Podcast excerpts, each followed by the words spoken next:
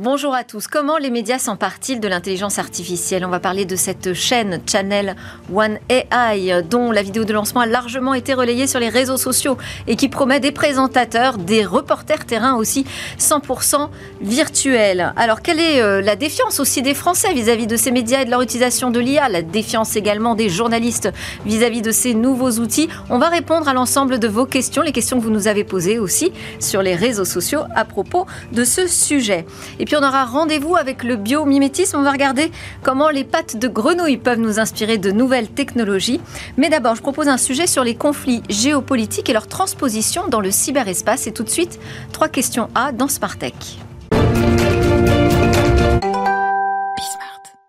Pour réaliser un point sur la situation dans le cyberespace alors que les conflits géopolitiques prennent toujours plus d'ampleur, j'ai convié, Barbara Louis-Sidney. Bonjour Barbara. Bonjour. Vous êtes responsable du CERT Aune, expert français du renseignement sur la menace cyber, anciennement Sequoia, pour ceux qui ont suivi et connu. On va juste rappeler ce qu'est un CERT. Donc c'est un centre d'alerte à incident et à, réponse à incident également. Tout à fait. Donc un CERT, c'est une équipe de réponse à incident euh, le CERT de Aune, aujourd'hui, c'est 29 analystes qui sont spécialisés dans la réponse aux incidents informatiques. Donc, on va intervenir chez le client ou à distance lorsqu'il subit une attaque informatique.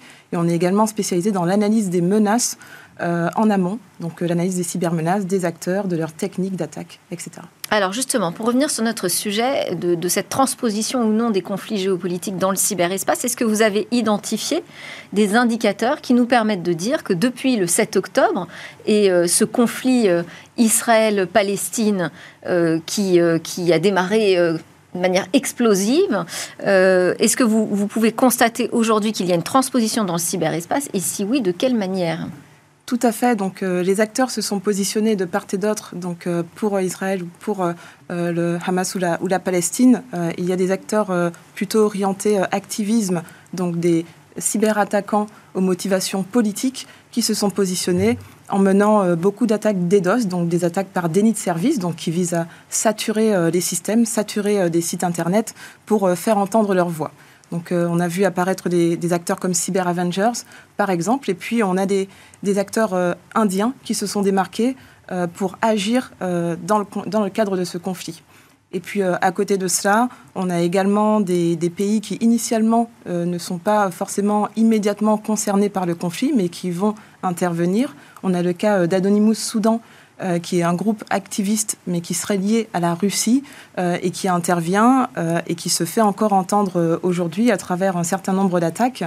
et puis, on a des acteurs plutôt étatiques, également liés à la Russie, par exemple APT28, qui va utiliser le sujet israélo-palestinien pour créer des campagnes de phishing, donc des mails malveillants, des emails piégés et malveillants, et va utiliser le thème euh, du conflit israélo-palestinien pour crédibiliser ces emails et encourager euh, ces victimes ou ces cibles à cliquer. Donc beaucoup de choses différentes là dans, ce que vous nous dites. Je, sais que euh, c'est très compliqué d'attribuer en plus les attaques à des États.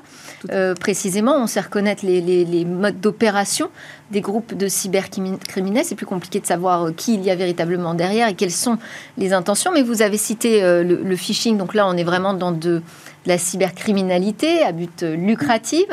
Vous avez parlé aussi euh, de, des attaques du côté des Indiens. J'aimerais que vous nous en disiez un petit peu plus. Est-ce qu'il y a de la désinformation et est-ce qu'il y a des attaques visant à créer des, blackouts comme on le redoute souvent en matière de conflit donc euh, effectivement, on va avoir euh, différents types d'attaques. Il peut y avoir des attaques qui vont cibler des infrastructures, des infrastructures par exemple de télécommunications.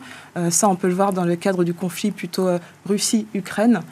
donc on, l'a vu récemment. et puis on aura également des attaques de type désinformation. Pas uniquement dans le cadre des conflits géopolitiques, mais de façon générale.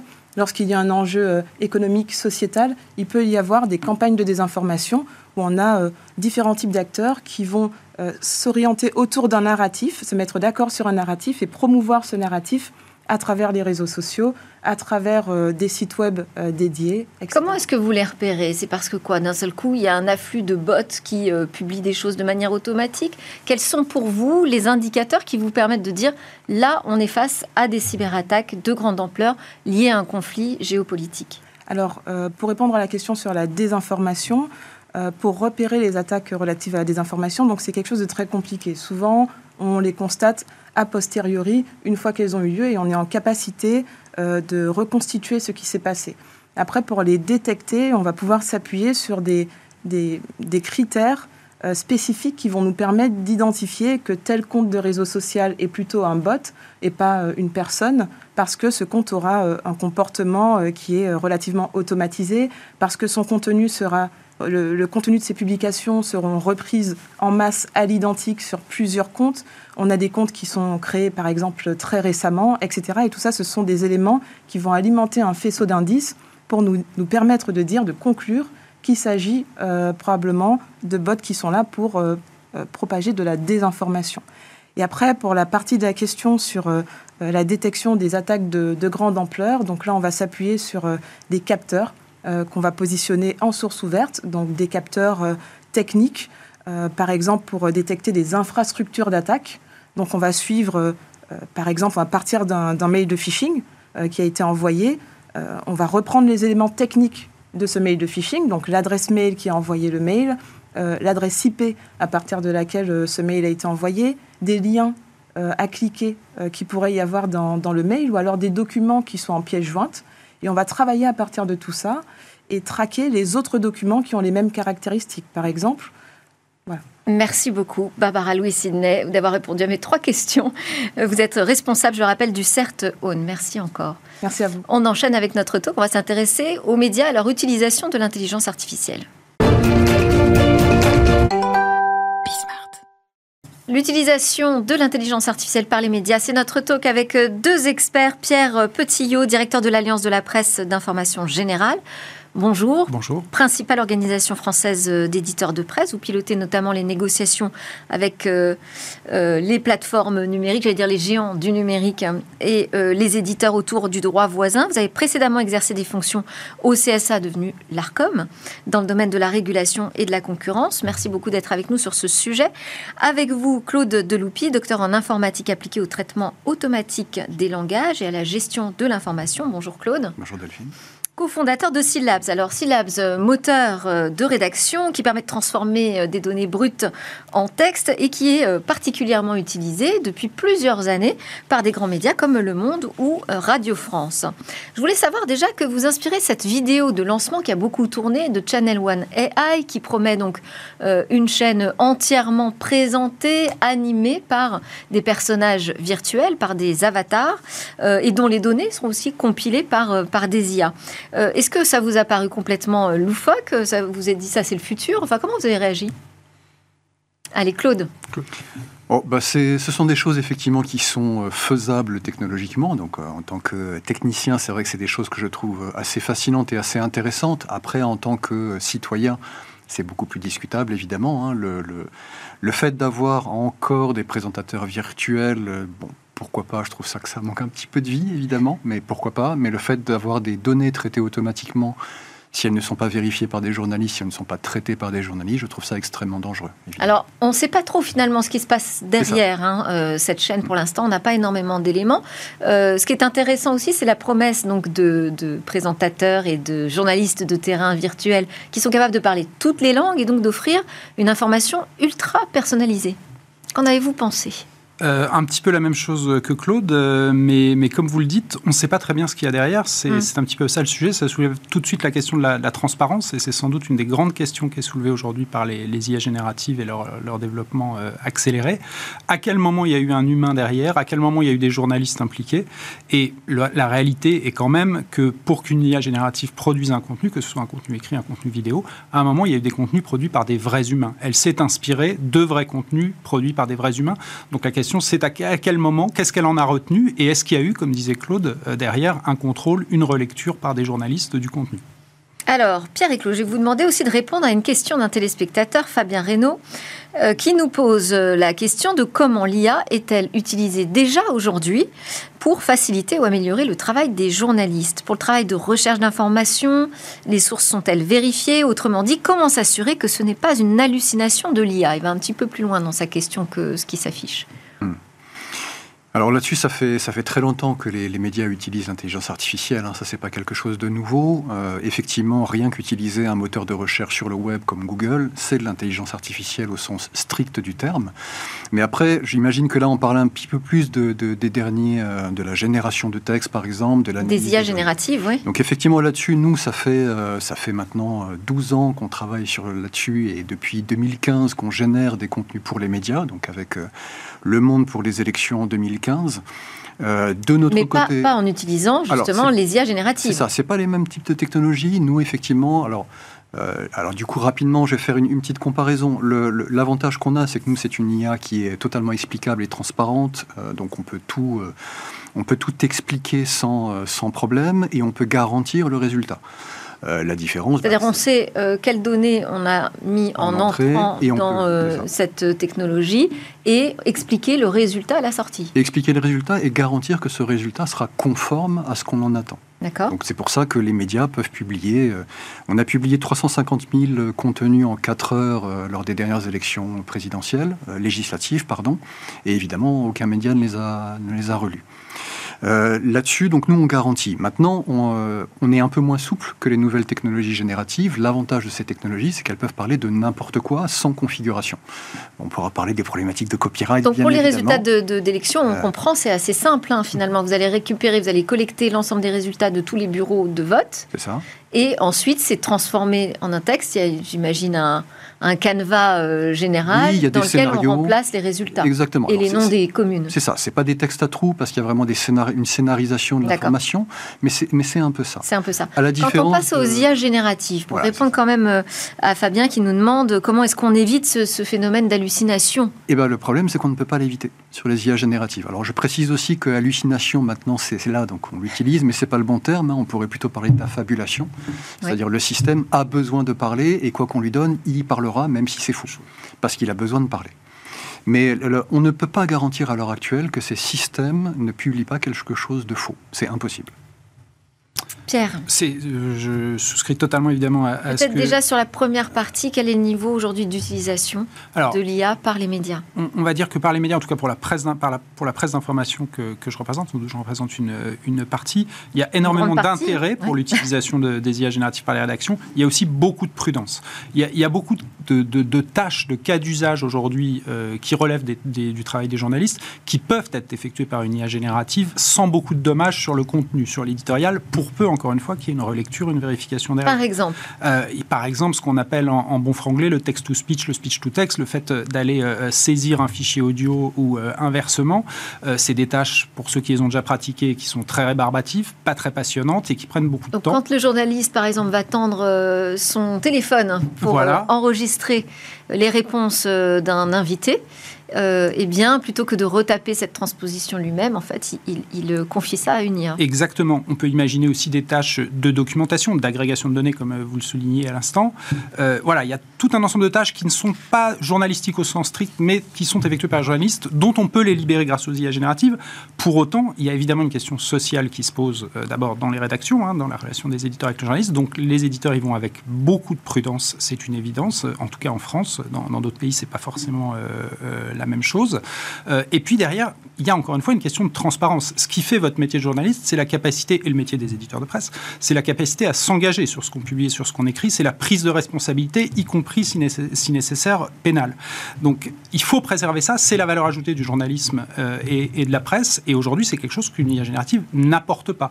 Donc encore une fois, les éditeurs restent prudents, et ceux qui utilisent les IA génératives, et il y a un intérêt aussi des journalistes, hein, des rédactions, il faut le dire, euh, garantissent qu'il y ait de toute façon intervention d'un journaliste et relecture avant toute publication. C'est encore une fois ce qui fait notre valeur ajoutée. Mais donc contre ces euh, affabulations, vous avez raison, c'est plus, plus pertinent d'employer ce terme.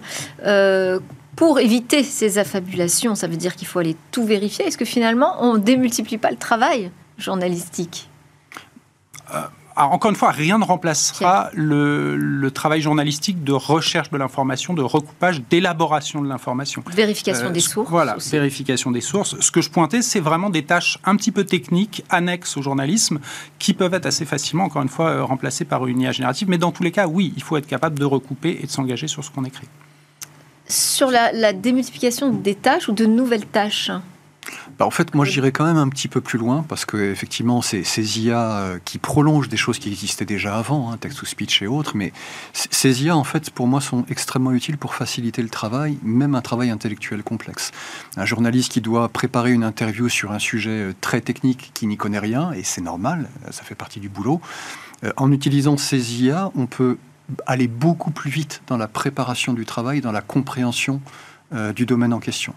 Donc pour moi, c'est pas simplement euh, pour des, tâches de petites mains qui seraient pas un, travail journalistique. Je pense que ces outils devraient être utilisés, devraient même être enseignés euh, en école de journalisme pour justement aller plus vite, plus efficacement et plus loin, à condition effectivement, de, bien prévenir que le journaliste reste totalement responsable de ce qu'il fait et s'il y a fait une erreur et s'il la retranscrit, c'est la faute du journaliste. Alors, il y a aussi le cas de vidéos qui sont créées, produites par des IA génératives à partir d'informations produites par des journalistes. Je pense à Brut qui s'est lancé dans ces vidéos générées par des IA génératives. Quel est votre regard euh, là-dessus, à tous les deux, Pierre? C'est un peu tôt pour dire ce qu'il en est. Alors moi, je représente surtout la presse écrite qui se met aussi de plus en plus à faire de la, de la vidéo, mais qui n'en est pas là, en tout cas, qui aujourd'hui produit de la vidéo faite par des humains et pas par des IA génératives. Donc on, verra ce que ça donne avec le travail de Brut, mais il est un peu tôt pour se prononcer.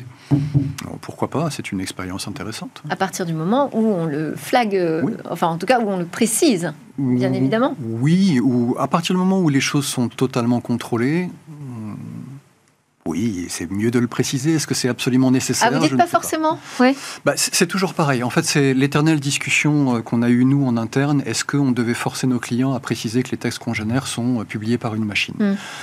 À partir du moment où, dans les médias, il y a des sujets qui ne sont pas importants, qui ne sont pas signés, euh, si nos sujets pas, ne présentent pas une opinion... Mais ils sont quand même toujours signés, ou par la rédaction, ou par une dépêche.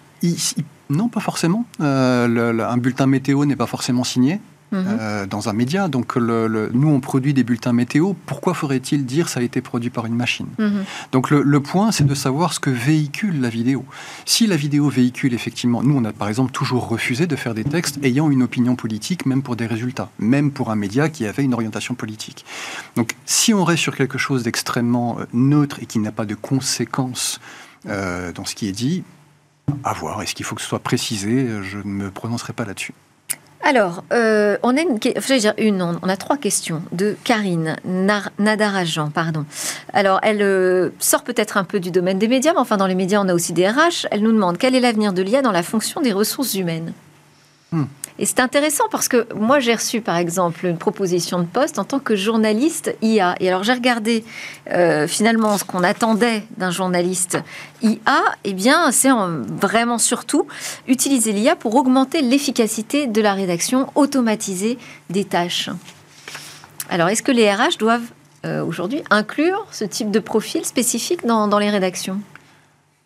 Si je peux là-dessus, alors nous, nous en fait, dans notre, euh, dans notre métier, on a une, euh, un type de, de, ressources humaines euh, qui suivent une formation dite de linguiste informaticien. C'est-à-dire ce sont des gens qui ont une formation de linguiste et qui ensuite basculent pour faire de l'informatique appliquée à la linguistique. Et c'est une ressource absolument essentielle dans le traitement des langues, dans notre type de, travail, parce qu'il y a justement cette double compétence. Et je dis toujours typiquement que, effectivement, ça fait des années que je le dis, chez les journalistes, il faudrait qu'il y ait des formations de journalistes informaticiens mhm. pour justement euh, travailler là-dessus. Par rapport à l'intelligence artificielle, euh, je pense qu'on devra arriver là. il ne faut pas faut pas que tous les journalistes soient spécialistes en IA et sachent l'utiliser. Pour moi, il faut qu'il y ait des journalistes qui sachent utiliser ça. Et je dirais que c'est probablement pareil dans toutes les professions, y compris les RH.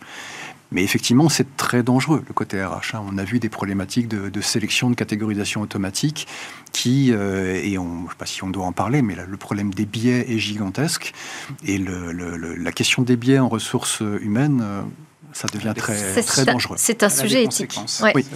Euh, Karine nous demande aussi, l'IA est-elle une menace ou, une opportunité? Alors, j'ai envie de vous demander, euh, du côté des médias, comment est-ce qu'on répond à cette question aujourd'hui? Qu'est-ce qu'ils en disent, les éditeurs de presse, de l'IA la, tentation peut être de voir tout de suite le, verre à moitié vide, et c'est vrai qu'il y, a pas mal d'éléments qui vont dans ce, sens. Si on, dessine un scénario un petit peu euh, apocalyptique, je dirais, pour les médias, euh, demain, effectivement, on risque d'avoir euh, beaucoup de contenus générés par des IA qui pourraient prendre leur place auprès du public.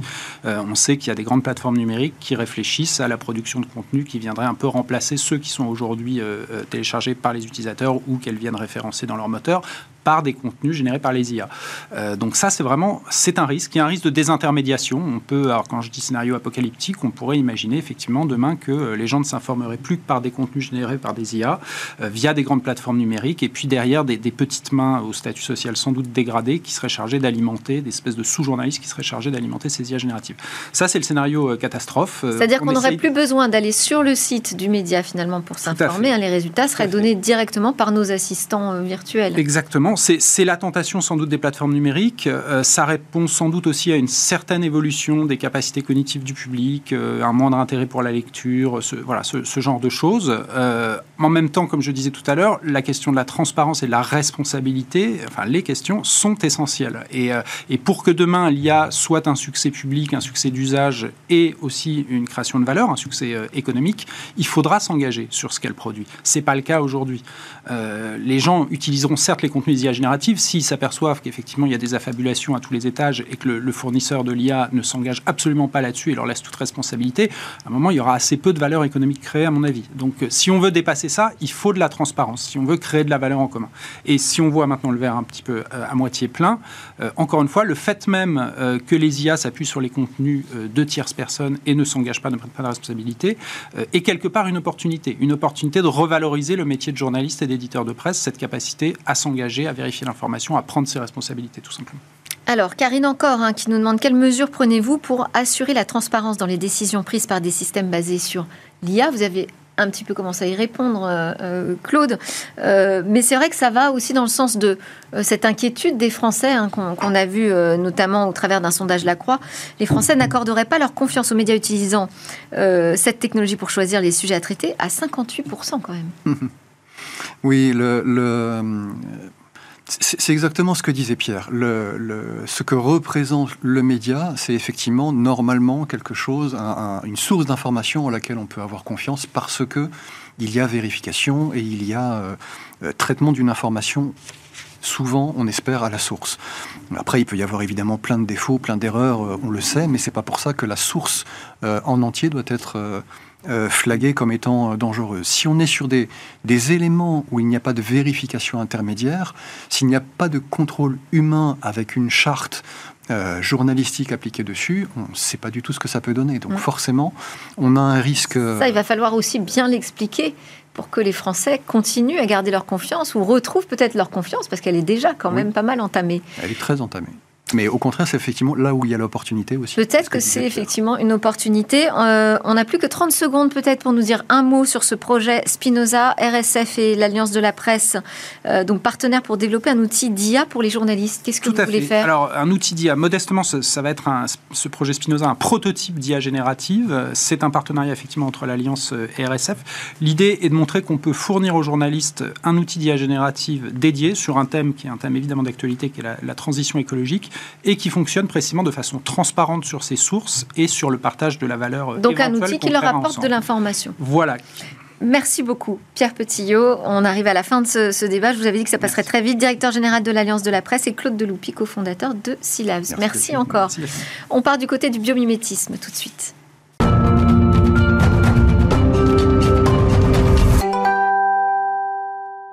On termine euh, cette édition avec notre rendez-vous avec le biomimétisme et Clément Norodome qui est à distance. Bonjour Clément, spécialiste R&D bio inspiré chez Bioxégie. Alors aujourd'hui, vous n'allez pas nous parler de comment réduire le bruit des perceuses quand on est à côté de travaux, malheureusement, mais de comment réduire les frottements en s'inspirant des grenouilles. Exactement Delphine, puisque, euh, enfin, comme vous le savez, la friction, c'est un phénomène qui est omniprésent, qui cause euh, beaucoup de problèmes dans l'industrie, hein, de l'usure, euh, de l'échauffement des pièces. On se rend bien compte, en ce moment, il fait froid, quand on se frotte les mains, on frotte et ça chauffe. Donc, en l'occurrence, là, ça nous avantage, mais dans plein d'autres applications, c'est plutôt un problème. la friction, on estime qu'il y a à peu près 20% de l'énergie produite dans le monde qui sert à la vaincre. Donc finalement, la réduire, ça reviendrait à bah, produire moins d'énergie, être plus efficace et donc évidemment d'être plus écologique au global dans tout un tas d'industries. Euh, en France, on estime que l'usure liée à la friction, c'est 3 à 4% du PIB euh, qui passe bah, en changer les pièces, arrêter les machines pour la maintenance, etc. etc. Donc c'est évidemment une problématique d'intérêt pour les industriels. Pourquoi le bio est intéressant? Eh ben, les grenouilles, finalement, en fait, on va s'inspirer des grenouilles, en l'occurrence. Les grenouilles, certaines grenouilles, en tout cas, qui euh, sont capables d'adhérer aux parois, aux murs, aux arbres, notamment des grenouilles arboricoles en Amazonie ces grenouilles-là, comment elles font pour adhérer sur les parois? Elles vont sécréter un petit peu d'eau, en fait, enfin, une sorte de mucus, mais globalement, c'est de l'eau, sur leurs doigts. Et ces doigts, ils ont une texture microscopique euh, qui est euh, hexagonale, avec des micro-canaux qui permettent de bien répartir cette eau sur tout le doigt cette eau va agir comme une sorte de colle finalement hein, par les forces de capillarité, euh, bah, un petit peu comme quand on laisse sécher une tasse à l'envers sur une table, vous savez, on a un tout petit peu d'eau qui se dépose sur, le, sur, sur les, bords de la tasse et quand on, essaie de la soulever, ben, on sent un tout petit peu de résistance. La grenouille exploite ce phénomène-là pour adhérer sur des parois grâce à l'eau qu'elle sécrète et qu'elle stocke finalement sur, sa, sur ses doigts, sur ses pattes. Alors, c'est exactement le problème inverse finalement, parce que nous, on cherche à réduire le frottement, on cherche à ne pas adhérer. Mais quelque part, on va exploiter quand même ce mécanisme de la grenouille qui arrive à répartir efficacement l'eau sur son doigt, sauf qu'au lieu de, mettre de l'eau, on va mettre une substance lubrifiante, de l'huile typiquement. Euh, ça, c'est une des travaux qui ont été menés par tout un tas de chercheurs, en particulier par exemple dans l'université de l'Arkansas en 2021. Euh, des chercheurs ont appliqué une micro-texturation sur du métal, notamment par exemple pour des pistons de moteurs de voiture, et ils se sont rendus compte qu'avec de l'huile, on arrivait à réduire la friction d'en moyenne 18%, voire jusqu'à 39% dans certains cas. Évidemment, tout ça, c'est de l'essence en moins et donc c'est de la pollution en moins dans le moteur. Eh ben super, merci beaucoup. Euh, Clément Norodom, vous, vous alliez nous parler d'une autre surface euh, anti-friction ou vous avez fait le tour de vos solutions? Non, c'était, euh, tout sur cette surface inspirée de la grenouille. J'ai eu peur de vous interrompre. pardon? Non, je dis, j'ai eu peur de vous interrompre. Aucun problème. Ok. Allez-y. Je, je, je peux continuer. Euh, il y a effectivement plus largement, hein, au-delà de cette, cette, étude particulière sur la grenouille, euh, d'autres euh, d'autres euh, études menées avec d'autres texturations de surface, inspirées notamment des serpents, de certaines feuilles d'arbres, qui permettent aussi de réduire la friction. Mais euh, c'est en fait d'autres mécanismes qui vont rentrer en jeu. Très bien. Merci beaucoup Clément Neurodome. Je rappelle que vous êtes responsable R&D chez euh, Bioxégie. Bioxégie, un spécialiste de la bioinspiration et du biomimétisme. C'était Smartech. Merci à tous de nous suivre avec une grande fidélité. Vous pouvez nous retrouver sur la chaîne Bismart, mais également en podcast et sur les réseaux sociaux. À très vite pour de nouvelles discussions sur la tech.